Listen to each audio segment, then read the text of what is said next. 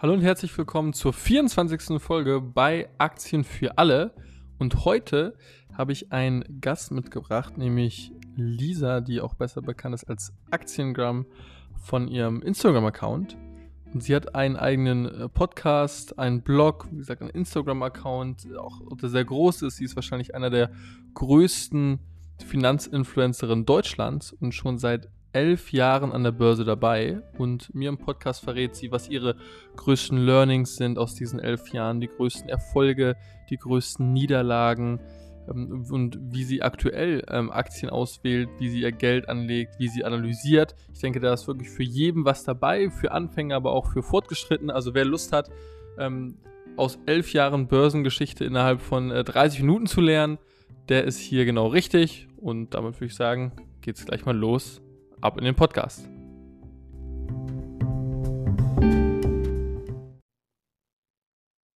Hallo Lisa, freut mich sehr, dass du heute hier bist.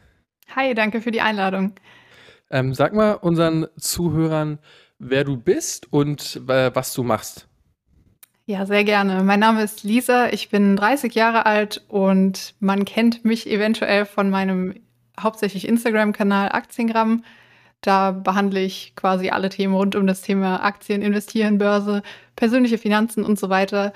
Und ja, ich arbeite als Fachinformatikerin und mein Hobby Börse ist sozusagen schon seit Beginn meiner Ausbildung mit dabei. Ja, krass. Und du bist mit äh, knapp glaub, um die 50.000 Follower wahrscheinlich ähm, ja eine der größten deutschen Finanzinfluencer und ich glaube die größte deutsche Finanzinfluencerin, oder? Oh, das weiß ich ehrlich gesagt gar nicht so genau. Also ich muss sagen, ich schaue mir auch kaum andere Accounts jetzt groß an. Also ich mhm. bin da ziemlich fokussiert so auf meinen Kanal, auch Sehr aus gut. Zeitgründen. Aber ähm, ich denke, es ist einer der größeren Accounts, ja, also zahlenmäßig wahrscheinlich. Äh, wie, wie, kam das damals bei dir mit der, mit der Börse? Du meinst, das hat schon äh, angefangen während deiner Ausbildung. Ähm, das ist ja, ja ähm, oft gar nicht in Deutschland so, so typisch. Äh, wie kam das? Mhm, ja, das ist also das äh, kam durch ein Mitarbeiteraktienprogramm. Das war auch komplett zufällig, also für mich, dass ich zufälligerweise in einem börsennotierten Unternehmen damals gestartet bin.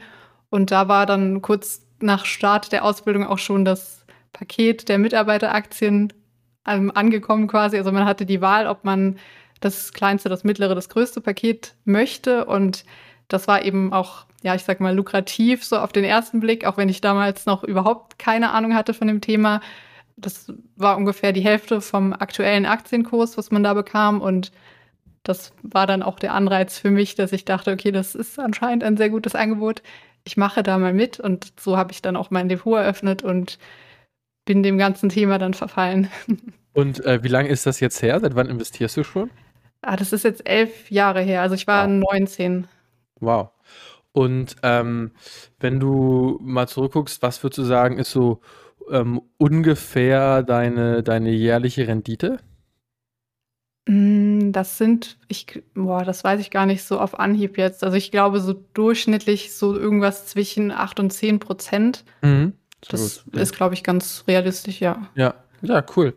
Und wenn du jetzt mal zurückguckst auf die, auf die elf Jahre, ähm, was würdest du sagen, waren in dieser Zeit so deine, deine größten Fehler? Mhm, ja, da waren auf jeden Fall einige. Also so diese klassischen Anfängerfehler, zum Beispiel, dass ich ähm, ganz viele Einzelkäufe, also zu der Zeit gab es noch nicht sowas wie Neo-Broker oder mhm. Handeln für ein Euro oder sogar kostenloses Handeln. Damals, also hatte ich zum Beispiel ein Depot, was, wo eine Order schon eher so 10 Euro zum Beispiel gekostet hat. Und mhm. ich habe dann immer so kleinere Käufe gemacht, so hier mal 100 Euro in eine Aktie, da mal ja. 200 und dementsprechend waren die Gebühren einfach so enorm hoch im Verhältnis. Ähm, also das ist so ein großer Fehler und ja auch so dieses, dass ich meine Aktienauswahl abhängig gemacht habe von Top- und Flop-Listen beim Broker zum Beispiel. Also ich habe dann geschaut, okay, welche sind gut gelaufen, welche schlecht gelaufen und habe mir dann die Flops gekauft. Das, das mhm. war mein Research, das war alles. Okay. Und ähm, ja, so, so Sachen halt, also so, solche Fehler, wo man heute oder wo ich heute denke, okay, ganz schön naiv an das Thema rangegangen. Aber letztendlich gehört es, glaube ich, dazu, dass man Fehler macht. Und ich denke auch, dass gerade wenn man diese Anfängerfehler so sieht, dass das auch nicht schlimm ist, wenn man denn daraus auch was lernt. Ja, bin ich, bin ich vollkommen bei dir. Was, äh, wie würdest du heute so deinen Anlagestil beschreiben? Wie legst du heute an und wie analysierst du? Mhm. Ähm, der größte Teil ist bei mir so das mit Fokus auf Dividendenaktien, einfach weil das tatsächlich auch seit Anfang an so meine größte Motivation schon ist. Also mhm. wie mit den Mitarbeiteraktien damals, da war es nämlich auch so, dass ich dann, ich glaube, die Ausbildung hat angefangen im September oder August.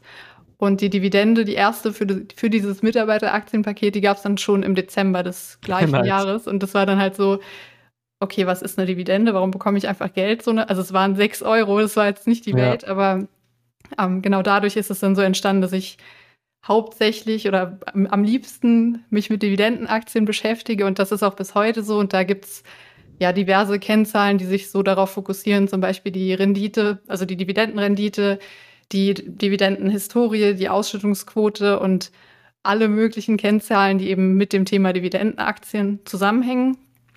Ähm, ich investiere aber nicht nur in Dividendenaktien, sondern auch in ja, Wachstumstitel, die jetzt zum Beispiel auch keine Dividenden auszahlen, aber der größte Teil sind auf jeden Fall ausschüttende Titel.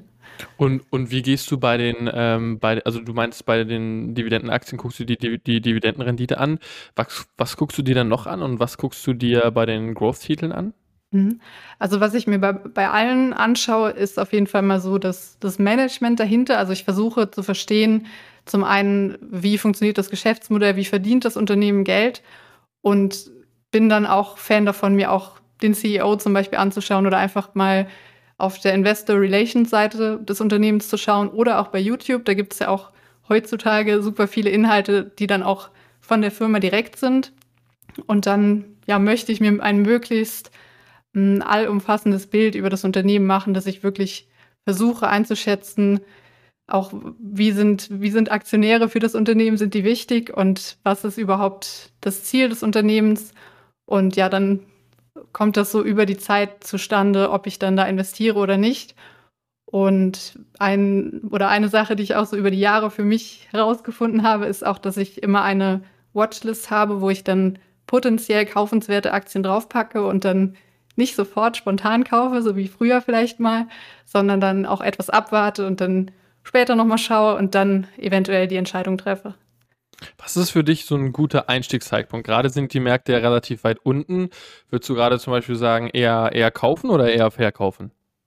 Hm, da bin ich der klassische Sparplan-Investor tatsächlich größtenteils. Also ich investiere da einfach, ich sag mal, stumpf jeden Monat eine gewisse Summe in Aktien, die ich ausgesucht habe und gucke da gar nicht so nach den, dem, der aktuellen Stimmungslage. Also in, in Corona tatsächlich, im Crash, da hatte ich hatte ich zufälligerweise auch ein bisschen Cash über, sodass ich da tatsächlich auch im, im, in den fallenden Markt quasi investiert habe, was im Nachhinein betrachtet ganz gut war. Aber generell bin ich da, ja, bin ich da Fan von, einfach nicht so diese Trends zu verfolgen, sondern einfach monatlich kontinuierlich zu investieren. Und da, das ist für mich am entspanntesten. Okay. Ähm, okay, cool. Und es ist bei Dividendenaktien ja so, ähm, also die meisten Aktien mit einer hohen Dividendenrendite ähm, schneiden ja oft trotzdem etwas schlechter ab ähm, als der Markt. Oft, oft, versuchen ja die Unternehmen mit einer hohen Dividendenrendite gerade ähm, auch Anleger anzulocken. Ist ja auch die Frage, woher kommt die Dividende? Ähm, kommt die daher, dass vielleicht auch Assets vom Unternehmen verkauft werden oder kommt die wirklich aus dem, aus dem Free Cashflow? Ähm, also wenn man quasi rein empirisch argumentieren würde, könnte man sogar sagen, ähm, Dividendenrennen, also äh, die meisten Dividendenaktien sind kein optimales Investment. Wie, wie siehst du das? Hm, das sehe ich komplett anders, muss ich sagen. Also tatsächlich ist es so, dass im, zum Beispiel im S&P 500 die, die größte Kraft der Gesamtrendite durch die Dividenden kommt. Also natürlich muss man sagen, dass das nur der Fall ist, wenn man das Ganze reinvestiert. Also wenn du Dividende bekommst und die dann einfach ausgibst, verkonsumierst, dann hast du den Effekt nicht. Aber wenn du reinvestierst und quasi die Ausschüttungen wieder in neue Aktien des Unternehmens langfristig gesehen investierst, dann hast du eben diese enorm, diesen enormen Renditevorteil. Plus es gibt noch den, ja, den Steuervorteil, den man nutzen kann, also mit dem jährlichen Freibetrag, den man hat. Und das macht auf mehrere Jahre gesehen auch enorm was aus. Wenn man zum Beispiel jedes Jahr diese 801 Euro vereinnahmen kann aus Ausschüttungen und darauf eben keinen Cent Steuern zahlen muss und das ganze Geld, was man da einnimmt, auch nochmal in Aktien investiert. Mhm. Und ähm, da kann man schon sagen, also da kann man wirklich so von einem Schneeball sprechen, der ins Rollen kommt. Und es gibt auch ja sehr viele, ich sag mal, gute Beispiele. Es gibt natürlich auch genauso viele schlechte Beispiele für Dividendentitel. Aber das ist auch der Fehler, den man nicht machen sollte, dass man jetzt nur auf die Dividendenrendite zum Beispiel schaut, weil das ja gerade bei höheren Dividendenrenditen ist es eher ein Warnsignal. Also das ist nicht unbedingt gut, nur weil die Dividendenrendite hoch ist. Ähm, da kommt, also das sind oft, oder ein gutes Beispiel wäre jetzt aus meinem Depot zum Beispiel die Procter Gamble Aktie. Die habe ich für, ich glaube, 65 Euro gekauft, hat sich mittlerweile im Kurs verdoppelt und zahlt mir jedes Jahr eine steigende Dividende aus. Und das sind dann so die Titel, die ich möchte, also die ich wirklich mhm. als qualitative Unternehmen herausfinde und wo ich mir dann erhoffe natürlich, dass die sowohl im Kurs steigen als auch die Dividende steigen, also eher so Dividendenwachstum dann auch sind. Okay. Ähm, wie, ähm, wie unterscheidest du dann noch gute Dividendentitel von schlechten Dividendentiteln? Weil die Dividendenrendite allein reicht ja nicht aus. Dann schaust du noch auf das Management äh, ähm, und guckst da wahrscheinlich an, okay, haben die vielleicht ähm, in Industrieerfahrung oder wie waren die, wie haben die Unternehmen abgeschnitten, bei denen sie davor waren? Ähm, auf welche Sachen guckst du noch, um gute und schlechte Dividendentitel zu unterscheiden? Genau, also ich benutze da tatsächlich mittlerweile auch Screening-Tools. Also ein mhm. Tool, was ich nutze, ist zum Beispiel der Aktienguide Dividenden Screener. Da hast du im Prinzip die, die wichtigsten Punkte zusammengefasst auf die Unternehmen gemünzt direkt. Also beispielsweise jetzt die Dividendenhistorie, also seit wie vielen Jahren steigert das Unternehmen jährlich seine Dividende, ist zum Beispiel eine Sache, die man sich anschauen kann. Oder auch, ja, eben, wo, was du vorhin schon erwähnt hast, so woraus wird die Dividende bezahlt? Also wird sie aus der Substanz bezahlt, was natürlich mhm. schlecht ist, oder wird sie aus den Gewinnen bezahlt? Mm, und das Ganze, also die ganzen Zahlen zusammen betrachtet, sagen mir dann eben, okay, es ist eher qualitativ oder es ist eben eher nicht qualitativ mit Hinblick auf die Dividendenkennzahlen.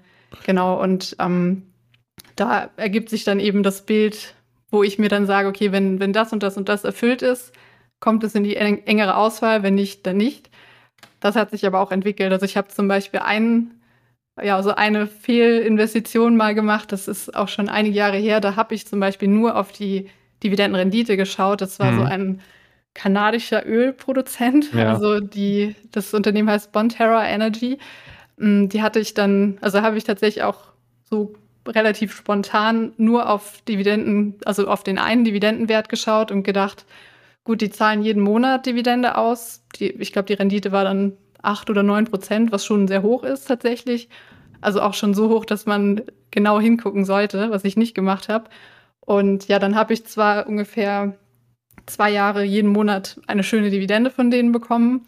Allerdings ist gleichzeitig der Aktienkurs halt auch gefallen. Das heißt, ich hatte im Prinzip keinen Gewinn dadurch, weil die Dividende, die mir ausgezahlt wurde, quasi im Kurs gefehlt hat und am Ende war ich dann das gesamte Geld quasi los, weil das Unternehmen faktisch wertlos wurde. Ähm, das ist dann so, also daraus habe ich natürlich auch gelernt, dass ich mir nicht nur noch die Dividendenrendite anschaue, sondern eben auch die ganzen anderen Zahlen. Okay.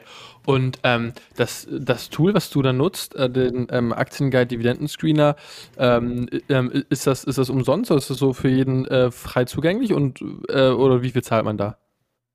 Hm, es gibt, glaube ich, eine kostenlose Variante auch. Ich habe allerdings die Premium-Version. Ich bin mir jetzt nicht ganz sicher, was das aktuell kostet. Also es, es gibt auf jeden Fall ein, eine Möglichkeit, das auch kostenfrei zu nutzen. Ich weiß aber jetzt gerade nicht auswendig, ob man da alle Sachen auch sehen kann.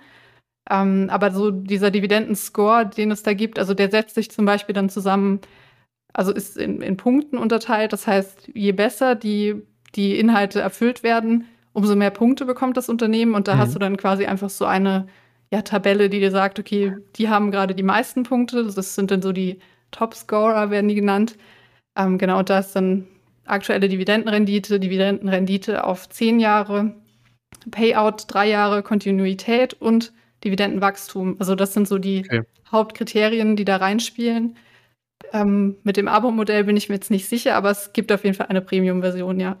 Okay, okay, cool. Und ähm, was, wenn du jetzt mal zurückguckst, würdest du sagen, was hättest du gerne, gerne früher schon schon gewusst, mal angenommen, du kannst jetzt die Zeit mal so fünf oder zehn Jahre zurückstellen, äh, was, was würdest du dir da selbst gerne sagen können?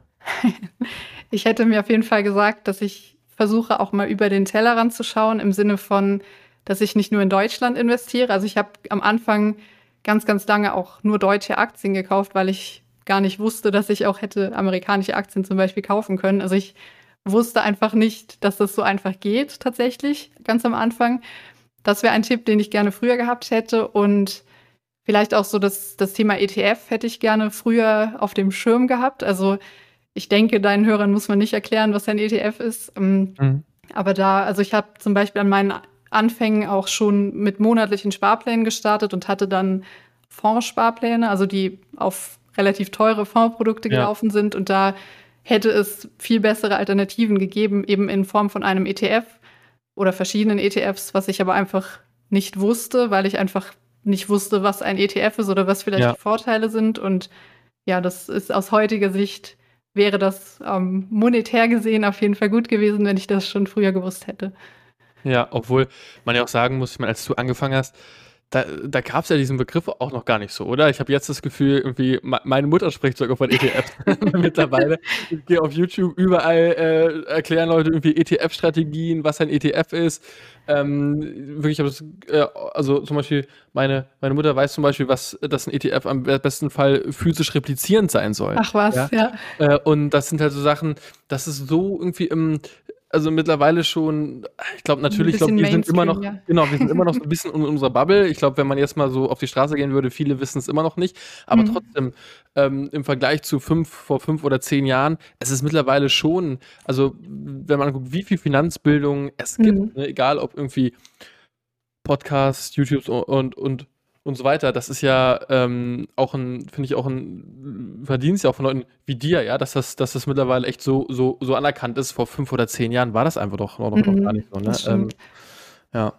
Ja, ich glaube, die Entwicklung ist, also für, in meinen Augen ist das super positiv, weil einfach auch das ganze Thema so ein bisschen normaler erklärt wird. Also weil du einfach siehst, es gibt ja unzählige Kanäle in, in je, jeglicher Form mittlerweile, wo ja. du wirklich siehst, jede Art von Mensch kann das Thema irgendwie vermitteln und so viele befassen sich damit, dass du einfach auch, glaube ich, als, als junger Mensch heute das viel besser irgendwie aufnimmst und nicht mehr so das irgendwie nur mit, ich weiß nicht, mit, mit alten Leuten verknüpfst oder mit ja. Themen, die man nicht verstehen kann oder sowas, sondern ja, das ist ein bisschen auch der Vorteil eben von diesem ganzen Social Media und dass man einfach solche Inhalte auch findet, was ja durchaus mehr Sinn macht als so manch andere Inhalt, denke ich, gerade ja. auf Social Media. Und ähm, ja, das ist eine gute Sache, auf jeden Fall.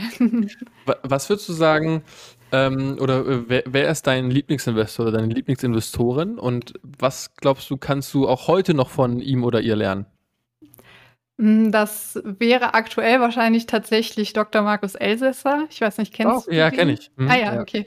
Ähm, also ich, ich schaue einfach relativ viele von seinen Inhalten. Also er macht zum Beispiel jeden Freitag ein Video bei YouTube und erzählt da einfach so aus seinen, aus seinen Lebensweisheiten, sage ich mal, oder aus seinen. Investor, ne? Genau, ja. Mhm. Mm, und das ist einfach für mich so, ja, so wie dieser Opa, den man nie hatte, der, ja. der schon immer investiert so ein bisschen. Und ich finde das einfach so, so gut, wie er, wie er redet, also wie er Sachen formuliert und mit so einfachen Worten komplexe Vorgänge richtig gut zusammenfassen und erklären kann und auch so diese, ja, diese optimistische Einstellung, die er auch hat, das gefällt mir richtig gut und finde ich immer wieder beeindruckend, was man da so mitnehmen kann. Auch so diese, ja, diese Sicht auf die Welt und auf das Investieren an sich und noch so viel nebenbei, was da noch so mitgeliefert wird quasi. Das, ja, das gefällt mir ziemlich gut. Und ähm, es ist irgendwie auch jemand, den ich ein bisschen nahbarer finde, weil ja, die, die Chance besteht ja, dass man sich vielleicht auch irgendwann mal persönlich kennenlernt. Ja. Und ich habe auch die Bücher von ihm gelesen und ja, das wäre so die Person, die mir da gerade einfallen würde. Also ich glaube, wenn du ihn anschreiben würdest, du würdest bestimmt den treffen können. Also ja, ich, ähm, bin ich mir ziemlich sicher. ich hatte ihn auch mal im, in meinem Podcast quasi ah, eingeladen. Cool. Also ich hatte ihn mal interviewt, da war ich auch richtig nervös, weil ich so dachte, oh Gott, Wahnsinn, Wahnsinn, er hat zugesagt. Ähm, also ich hoffe, dass sich das vielleicht mal ergibt. Das war ja jetzt wegen diesen ganzen Beschränkungen und so weiter ja. alles nicht so einfach möglich, aber Wenn es klappt, dann nehme ich mein Buch mit und möchte eine Signatur. Sehr gut. Cool. Ähm, was, was, glaubst du, kannst du jetzt noch von so einem Dr. Markus Elsässer lernen? Vielleicht für die Zuhörer noch, noch mal ganz kurz, er war lange Vormanager, ne? Ich glaube, irgendwie über, mhm. über Ist 20 immer Jahre. Noch. Immer noch Vormanager, okay. Ja, ja. Ähm, und genau, es ist ein Value-Investor und ähm, kein großer Fan vom DAX. Ja? Ich glaube, er meinte einmal, der, der DAX sollte, sollte abgeschafft werden. Und ich meine, wenn man sagt, komparativ zu, zu anderen Indizes stellt man fest, der DAX standet nicht extrem gut ab. Ne? Historische Performance, glaube ich, von 8,3 Prozent. Der Dow Jones ist bei, glaube ich, 10,06 Prozent historisch. Mhm. Äh, der S-DAX und der M-DAX ähm, liegen äh, beide, ich glaube, über, über 11 Prozent mit ihrer historischen Rendite. Ähm, deswegen, da ähm, denke ich da von ihm auf jeden Fall ein guter Punkt. Was, was ich sind, was glaubst du sind, sind Sachen, äh, die du von ihm noch lernen kannst, die du, wo du aktuell noch nicht so gut bist?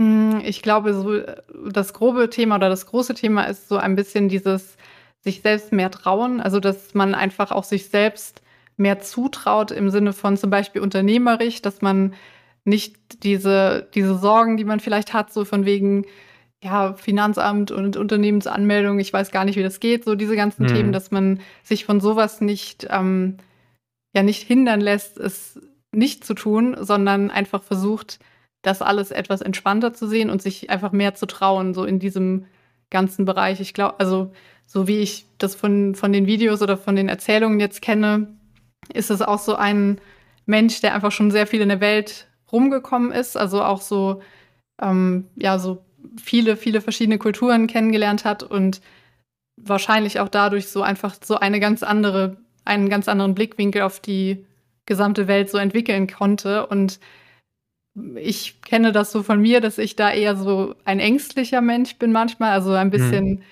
mich ähm, ja nicht einfach nicht traue, obwohl ich gerne was machen würde oder starten würde, dass ich dann hundertmal überlege und alles versuche zu genau zu ähm, analysieren und manchmal sollte man wahrscheinlich einfach darauf hören oder einfach sich mehr zutrauen ja. und das ist glaube ich so ein großer Punkt, den ich da so mitnehme aus diesen ja, Motivationsvideos kann man schon fast sagen. Ja. Also es geht jetzt da auch nicht immer nur um, um Börse an sich, sondern auch einfach um allgemeinere Themen, zum Beispiel, dass man, ähm, ja, wie man die Vergangenheit positiv als Erfahrungsschatz nutzen kann für sich mhm. selbst oder dass man sich nicht mit anderen vergleichen soll und so also allgemeine Weisheiten, sag mhm. ich mal, die einfach gut rübergebracht werden und gut hängen bleiben. Sehr gut, sehr gut, cool. Da äh, werde ich dann auch mal, auch mal einschalten. Ich hatte ihn nur ein paar Mal bei, bei Mission Money äh, äh, hatte ich ihn, hatte ich ihn mitbekommen und äh, fand ihn da aber auch, fand ihn aber auch ganz, ganz gut. Ähm, wenn du jetzt den Investoren da draußen noch was mitteilen dürftest, so vielleicht ein, ein Buchtipp und einen generellen Tipp, was, was wären das für Sachen? Uh, ein Buchtipp, das ist schwierig. Also ich muss sagen, ich, ich lese tatsächlich auch sehr gerne Biografien. Also mhm. das, oder was ich zuletzt gelesen hatte und sehr gut fand, war zum Beispiel jetzt das Shoe Dog von Phil Knight, also vom Erfinder von Nike. Mhm. Das war für mich so sehr authentisch und ehrlich geschrieben, also wo man auch einfach so diese Einblicke hatte, so was er sich für Gedanken gemacht hat, wie er als eher introvertierter Mensch zum Beispiel mit diesem ganzen Thema so umgegangen ist. Das fand ich sehr, ähm, ja, sehr echt. Also sowas mag ich gerne. Hm, lass mich überlegen zum Thema. Gut, äh, meintest du jetzt so zum Thema Finanzen oder ist egal, was für ein Buch? Ge generell, also, ich, also, zum Thema Finanzen wäre optimal mhm. und quasi, wenn du äh, quasi noch, noch eine Botschaft teilen würdest, so aus deinen äh, elf Jahren Erfahrung, das kann auch eine Finanzen sein oder nicht Finanzen. Hm, okay, dann mache ich mit der Botschaft weiter. Das wäre auf jeden Fall, dass man einfach mal anfangen muss und sich einfach mal trauen muss und man sich, wie vorhin schon so angedeutet, sich nicht von zu vielen Sorgen und Ängsten an, an irgendwas hindern lassen sollte, sondern dass man ja. starten soll. Also gerade wenn es um das Thema Finanzen geht, gibt es ja einfach heutzutage auch die Möglichkeit, mit ganz, ganz kleinen Schritten, Beträgen, Beiträgen ähm, loszulegen. Also wirklich vielleicht mit einem Sparplan von 25 Euro oder 50 Euro, je nachdem, in welcher Lebenssituation man gerade ist. Ja. Und sich dann Stück für Stück da so reinarbeiten, würde ich sagen. Also das ist wahrscheinlich bei fast allen von uns so der Weg gewesen, dass man einfach irgendwann ja. mal den Entschluss gefasst hat und sich sehr wahrscheinlich auch heute dankbar dafür ist, dass man angefangen hat. Und ja, das ist so der klassische Tipp, den man immer hört, aber der auch einfach der wichtigste Punkt ist, dass man eben startet, denke ich. Und ja, ja das wäre auf jeden Fall der, der eine Punkt. Jetzt überlege ich noch nach einem anderen Buch. Wobei ich würde vielleicht einfach diese Biografie jetzt einmal nennen als ähm, Sinnbild für eine gute Biografie und bin auch da so echt ein, ein Fan von solcher Art Büchern, also die so über Unternehmer zum Beispiel gehen oder die ja. einfach so dieses, also nicht nur reine Finanzbücher, die jetzt stumpf in Anführungszeichen irgendwelche Kennzahlen erklären. Das ist jetzt nicht so hundertprozentig mein Fall, aber ich mag einfach auch gerne so diese Einblicke in verschiedene Denkweisen oder Motivationsthemen. Ähm, ein Buch, was mir gerade noch einfällt, wäre, Moment, wie heißt der Titel nochmal? Ähm, meine erste Million, genau. Das äh, ist eigentlich so ein Zusammenschnitt aus verschiedenen Interviews. Das geht um, ich, ich glaube, es sind nur Deutsche interviewt worden. Ist das von, von der Kapital? Ja, genau, genau. Ah, gut, ja, das ist Kennst, cool. Ah ja, perfekt. Ähm, das fand ich zum Beispiel richtig klasse, weil da auch so Personen einfach interviewt werden, wurden, die ich mir selbst, wo ich mir selbst die Interviews nie im Leben einfach so durchgelesen hätte, weil ich mit den Leuten vielleicht gar nichts anfangen kann. Ja. Aber so als kleine Sammlung fand ich das unheimlich interessant und da war auch so diese Kernerkenntnis bei ganz vielen, dass die alle, dass, dass die alle Unternehmer wurden, nicht des Geldes wegen, sondern einfach, weil sie ihre Idee verwirklichen wollten oder weil sie einen, einen Traum hatten, etwas bewirken wollten und ja. das Geld so das Nebenprodukt war. Und das finde ich selbst einfach auch so als, ja, als höheres Ziel einfach unheimlich motivierend. Ja, sehr gut. Ich glaube, das war, das war das perfekte äh, Schlusswort. Ich glaube, viel, viel besser wird's nicht. Äh, deswegen versuche ich gar nicht mal, äh, gar nicht mehr so viel zu sagen. Aber wo, ähm, wo, wo findet man dich? Ähm, wenn man sagt, ey, ich finde das jetzt, was Lisa gesagt hat, super, ich will noch mehr von ihr lernen, ähm, wo kann man dich da am besten, besten erreichen? Mhm. Mm, also mein größter Kanal ist bei Instagram aktuell. Das ist, also der Kanal heißt Aktiengramm. Also die Ableitung war tatsächlich auch Instagram, Aktien, Aktiengramm. Ja. Also das so das Wortspiel. Und ich betreibe parallel auch noch die Webseite dazu, also einfach aktiengramm.de. Das mache ich so, um auch ein bisschen unabhängiger zu sein von der Plattform an sich, weil es da mhm. ja auch immer wieder diese Probleme gibt mit diesen ganzen Fake-Accounts ja. und alles Mögliche. Dann ändert sich der Algorithmus, dann wird nichts mehr ausgespielt und diese ganzen Themen. Aber die beiden Sachen wären, glaube ich, so das, das Größte, wo man mich findet. Ich habe bei Twitter, bei Facebook, bei LinkedIn auch überall ein, ein, Profil, aber ich denke, Instagram ist so die größte Plattform für mich. Und wie heißt dein Podcast? Der heißt Aktiengramm Podcast. Aktiengramm Podcast, sehr gut. Dann, äh, dann werde ich, den, dann werd ich den auch in den Shownotes mit, mit verlinken. Super. Dann ähm, ja, super. Dir vielen lieben Dank für deine Zeit. Ich glaube, hier war, hier war viel drin. Was, glaube ich, besonders gut durch, durchgeschehen ist, ist, dass du dir wirklich die Unternehmen anguckst. Ja, dass du sagst, mhm. okay, Aktieninvestments sind, unter, sind Investments in Unternehmen und ich möchte die Unternehmen verstehen. Und das ist, glaube ich, bei vielen, gerade neuen Investoren, noch nicht der Fall. Die sehen, oh, irgendwas ist ganz stark gefallen oder ganz stark gestiegen und da gehe ich jetzt rein, aber sie machen, sie sehen nur die Aktie und nicht das Unternehmen.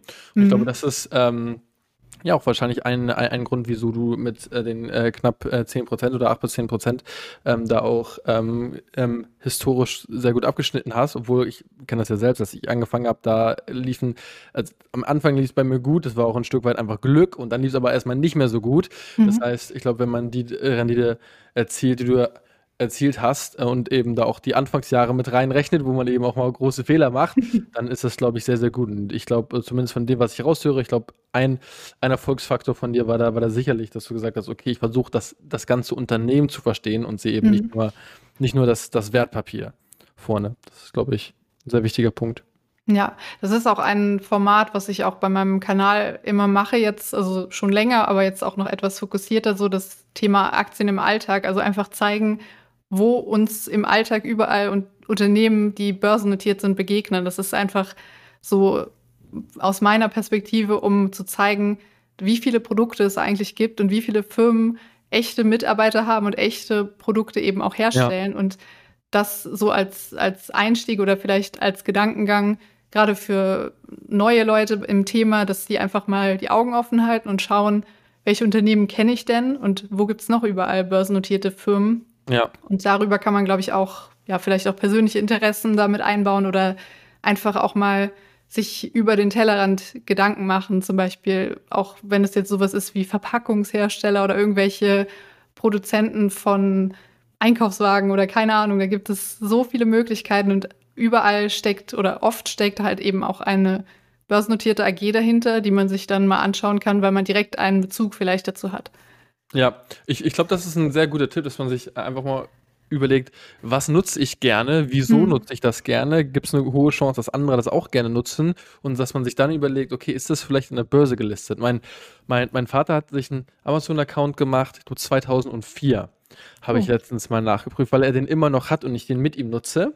Mhm. Und dann habe ich mir so überlegt, Mensch, Papa, hättest du einfach mal damals, als du festgestellt hast, du nutzt das relativ oft, ne, hättest du einfach gesagt, zum Beispiel 2005, danach einem Jahr gesagt, Mensch, hat das vielleicht auch eine Aktie, soll ich da vielleicht nicht auch mal drin investieren? Das wäre ein super, super, super Investment gewesen. Und ich glaube, mhm. diese Gedankenstütze, sage ich auch selbst vielen von, für meinen Kunden auch, ähm, überlegt einfach mal, welche Produkte ihr wirklich sehr gerne, sehr gerne mögt. Und ähm, ich glaube, daraus kann man auch schon das ein oder andere gute Investment ableiten. Mhm. Ja, definitiv. Okay, super. Dann dir vielen lieben Dank. Ich würde sagen, das war die, das war die Folge. Und ähm, ja, vielen Dank, dass du, dass du da warst. Ja, danke für die Einladung. Hat Spaß gemacht. danke dir. Wenn dir dieser Podcast mit dieser gefallen hat, dann empfehle ich dir natürlich auch mal bei ihrem Podcast vorbeizugucken oder auf ihrem Instagram-Channel. Und wenn du noch mehr wissen möchtest zum Thema Aktien und Kryptos, dann empfehle ich meinen WhatsApp-Newsletter. Der kommt einmal die Woche, ist kurz und da ist alles drin, was du wissen musst zum Thema ähm, Aktien und Kryptos. Und du kannst dabei sein, wenn du einfach schreibst, bin dabei an 0176 307 047 94 und dann bekommst du wöchentliche WhatsApp-Updates von mir. Wenn du spannend findest, schau gern vorbei und dann würde ich jetzt schon mal sagen, bis zum nächsten Sonntag. Ciao.